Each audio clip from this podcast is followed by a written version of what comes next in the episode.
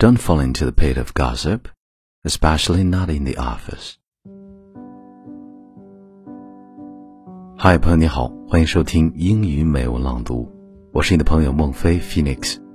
今天与你分享的文章叫做《你值得更好的朋友圈》。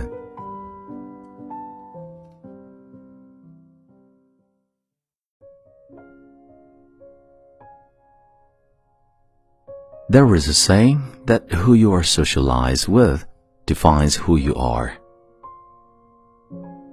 I find it very inspiring. Find a healthier socializing way. Don't fall into the pit of gossip, especially not in the office.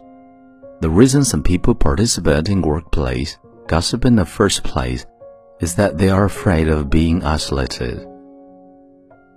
If this is exactly your situation, then you are drinking poison to quench thirst.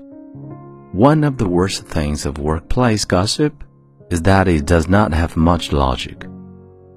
Participants simply hope that the other people will recognize their opinions so that themselves can get emotional satisfaction. People who share the same opinions as them are friends, otherwise, they're enemies. Whether the gossip concerns the family life of a colleague or private life of a celebrity, it is essentially the same. Such kind of socializing will not give you any chance of self-improvement. Instead, it may lead you to a moral abduction. It would be better for you to take some courses and learn skills that interest you on your spare time or you can join some hobby groups and meet like-minded people. There goes an old saying, we would rather fight with a sensible person than argue with an idiot.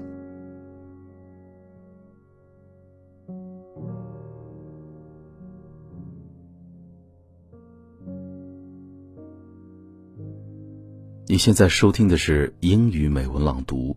如果节目带给了你片刻宁静与温暖， 欢迎你分享给更多的朋友，让我们一起发现英语的别样魅力。